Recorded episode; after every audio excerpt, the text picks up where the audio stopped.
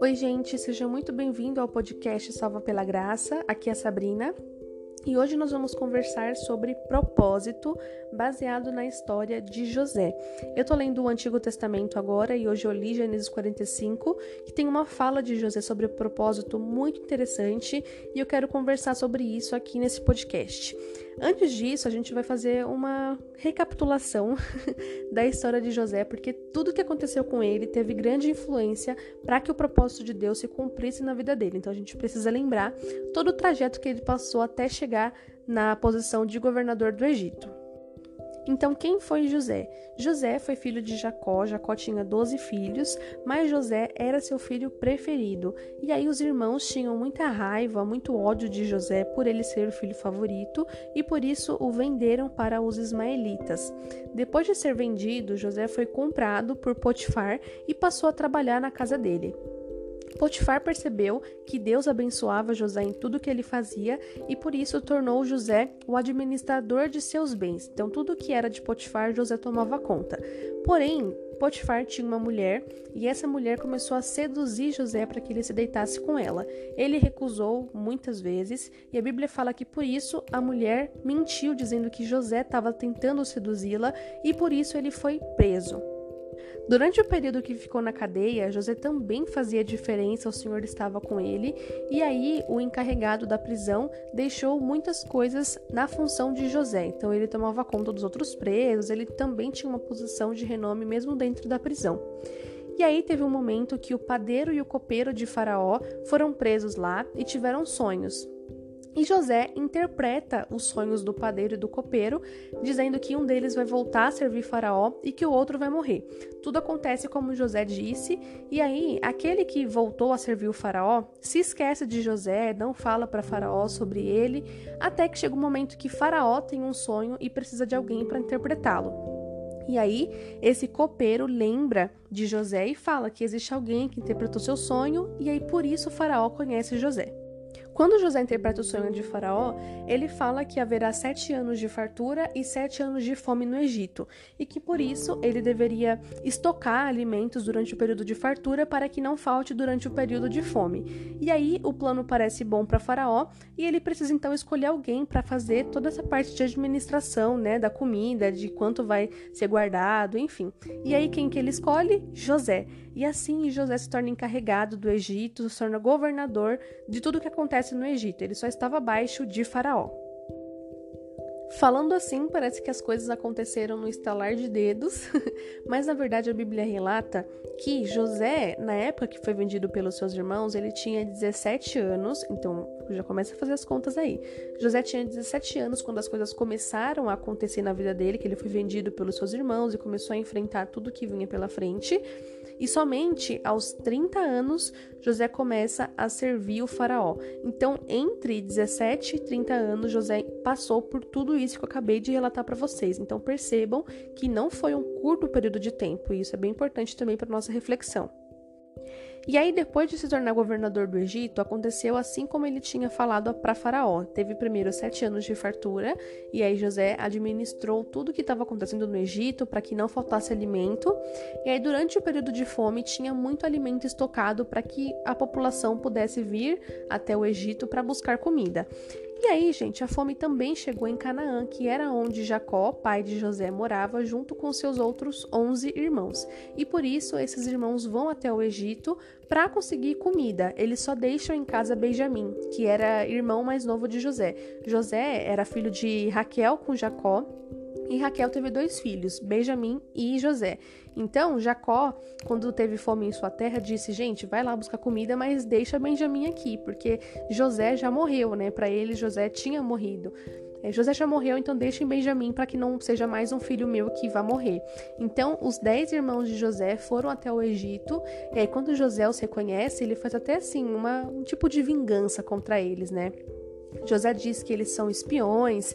José coloca uma de suas taças na bagagem deles para depois acusá-los de roubo, para que eles pudessem voltar para sua terra e não voltar para Canaã. Então José tem ali um momento que ele quer se vingar dos irmãos de alguma forma, dizendo que eles o roubaram, que eles estavam mentindo. E aí, para resumir a história, os irmãos de José voltam, né, para casa de José para falar que eles não roubaram nada, como assim? A gente não fez isso, né? O que está acontecendo? Até que tem um momento que José não se aguenta e revela para os seus irmãos que ele era o governador do Egito, que ele era os seus irmãos, que o seu irmão que foi vendido. Enfim, aquele momento, né, de chororô, muita emoção. e aí, chega aonde eu quero comentar com vocês que José se revela para os seus irmãos e aí imagina, né? Como que ficaria a cara desses irmãos vendo José ali, o irmão que eles venderam, que eles acharam que eles nunca mais iriam encontrar na vida, que tinham se livrado dele. E o irmão deles está bem ali, parado na frente deles, como governador do Egito. Ou seja, eles estavam totalmente na mão de José. José podia fazer com eles o que José quisesse, sabe? Podia mandar prender eles, matar eles, enfim. José tinha muito mais é, posição né, do que os irmãos nesse momento. E aí José diz: Eu sou José, seu irmão, aqueles que, aquele que vocês venderam no Egito. Agora, não se aflijam nem se recriminem por terem me vendido para cá, pois foi para salvar vidas que Deus me enviou adiante de vocês. E aí, logo um pouquinho depois, ele diz: mas Deus me enviou à frente de vocês para lhes preservar um remanescente nesta terra e para salvar-lhes a vida com grande livramento. Assim, não foram vocês que me mandaram para cá, mas sim o próprio Deus. Ele me tornou ministro do Faraó e me fez administrador de todo o palácio e governador de todo o Egito. E aí, logo em seguida, ele fala: Venha para cá, né? Não te demores. Você viverá na região de Gozém, ficará perto de mim, você e seus filhos, seus netos. Aí logo em seguida José pede para que os irmãos tragam o pai dele, seus filhos, suas mulheres, para que todos vivam ali próximo ao Egito, é, mediante seus cuidados, né? Então, gente, pensa. Agora a gente chegou aonde eu queria para a gente refletir sobre o propósito, porque percebam que na história de José fala muito sobre espera. Né? José foi vendido pelos seus irmãos com 17 anos e só com 30 ele começa a trabalhar para Faraó, concorda? Então, nesse meio tempo, muita coisa aconteceu. Então, ele foi vendido pelos seus irmãos, foi trabalhar para Potifar. Lá na casa de Potifar, muita coisa já aconteceu, né? Ele, ele administrava os bens de Potifar, ele já era um administrador muito antes de se tornar governador do Egito, o que mostra que tudo isso já estava preparando ele para o que iria acontecer, sabe? Para muitas pessoas que olham assim a história de José, falam: "Meu Deus, né, como ele sofreu", mas nada acontece por acaso e essa história é um exemplo disso. Não foi por acaso que José estava na casa de Potifar. Lá ele começou a administrar os bens. Como é que ele depois ia se tornar um governador do Egito sem ter noção de administração de bens, sabe? Um jovem de 17 anos, lá quando ele foi vendido, talvez não tivesse essa noção.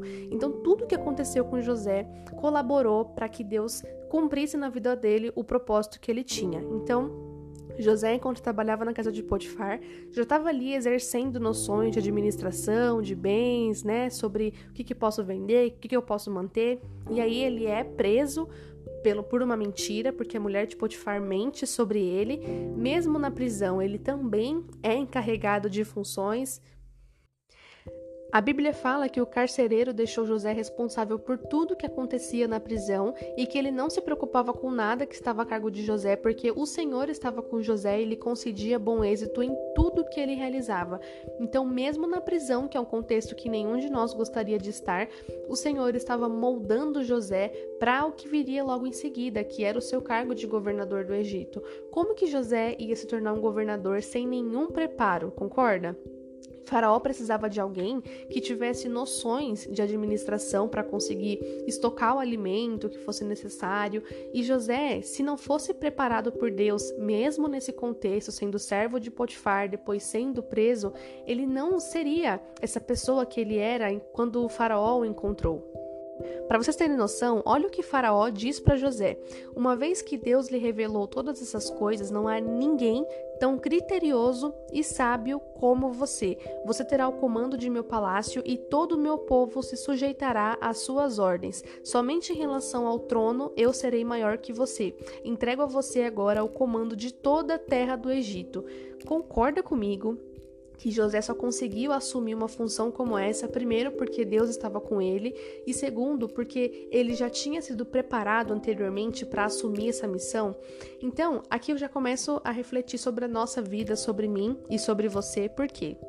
Muitas vezes a gente quer que Deus entregue coisas grandes pra gente, né? Ah, Deus, eu quero ser uma missionária, eu quero, né, espalhar o evangelho, eu quero ser uma cantora, enfim, cada um de nós tem algum sonho, alguma coisa que a gente almeja, algo grande, mas não espere que isso vá cair no seu colo de mão beijada, sabe? Nada cai do céu por acaso. Se Deus tem um plano para você, ele não vai colocar isso nas suas mãos até que você mostre compromisso e responsabilidade desde as pequenas coisas.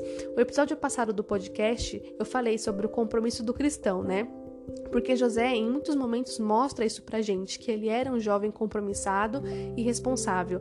E aqui a gente vê o quanto isso influenciou para que Deus confiasse a José coisas grandes. Então não espere que você tenha coisas grandes se você não é fiel nem nas coisas pequenas que Deus tem colocado em suas mãos. E lembre-se também que um propósito não vem por um caminho fácil. José foi vendido pelos irmãos. Imagina a dor de você ser vendido por sua própria família. José foi levado para casa de Potifar, sofreu uma mentira. Ele estava trabalhando direitinho, sabe? Administrava bem o, os materiais de Potifar. Ainda foi caluniado pela esposa de Potifar. Imagina a revolta, a indignação que José deve ter sentido nesse momento. Foi levado preso, mesmo na cadeia. José ainda foi encarregado de funções, então fazia a diferença mesmo naquele contexto. Ele já tinha tinha motivos talvez para reclamar, como muitas vezes nós fazemos por qualquer coisa que acontece na nossa vida, mas ainda assim, ele fez daquele momento uma oportunidade para ele crescer, para ele se desenvolver, e eu acredito que é isso que Deus espera de nós, sabe? Que a gente pegue mesmo das situações ruins e veja o que, que Deus está moldando na nossa vida, como é que a gente pode usar aquela situação para glorificar o nome de Deus. José glorificou a Deus não só quando ele foi governador do Egito, mas desde quando ele servia Potifar, negando a tentação da mulher dele desde quando ele foi preso na cadeia, fazendo diferença naquele lugar, não se corrompendo, né, e sendo como outros presos, mas sendo ainda um jovem responsável e compromissado.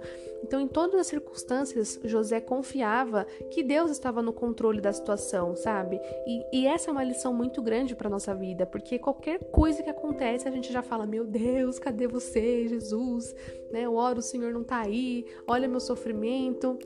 E talvez Deus esteja olhando para você e falando: calma, eu tô te moldando. Você não quer viver coisas grandes comigo? Você não quer viver o meu propósito? Então calma, as coisas vão se ajeitar. Só confia, mesmo que você não possa fazer nada agora, confie que eu estou no controle. A fala de José para os irmãos dele mostra muito isso. Agora não se aflijam nem se recriminem por terem me vendido, pois foi para salvar vidas que Deus me enviou adiante de vocês. Foi para salvar vidas que José passou por tudo aquilo que ele passou. E ele fala: Não foram vocês que me mandaram para cá, mas sim o próprio Deus. Aqui ele diz que foi o próprio Deus que permitiu todo aquele sofrimento, tudo que José passou, por mais angustiante que esse processo tenha sido. A Bíblia não fala como José se sentiu nesse momento, mas como José é humano, assim como nós, eu acredito que não tenha sido fácil para ele lidar com essas questões. Mas no final das contas, ele entendeu que foi o próprio Deus que estava no controle de tudo isso, estava moldando ele nessas situações para que ele se tornasse então ministro de Faraó. As tribulações na vida de José começaram aos 17 anos e somente aos 30 anos ele foi honrado, sabe? E durante esse período de tempo, ele não ficou de braços cruzados esperando Deus fazer alguma coisa por ele, pelo contrário, ele se empenhou muito, ele foi compromissado, responsável, fez a diferença onde quer que ele estivesse e o Senhor estava com ele em todos os momentos mesmo quando ele foi governador do Egito, até quando ele estava no mais fundo da prisão, e ainda na prisão ele fazia diferença.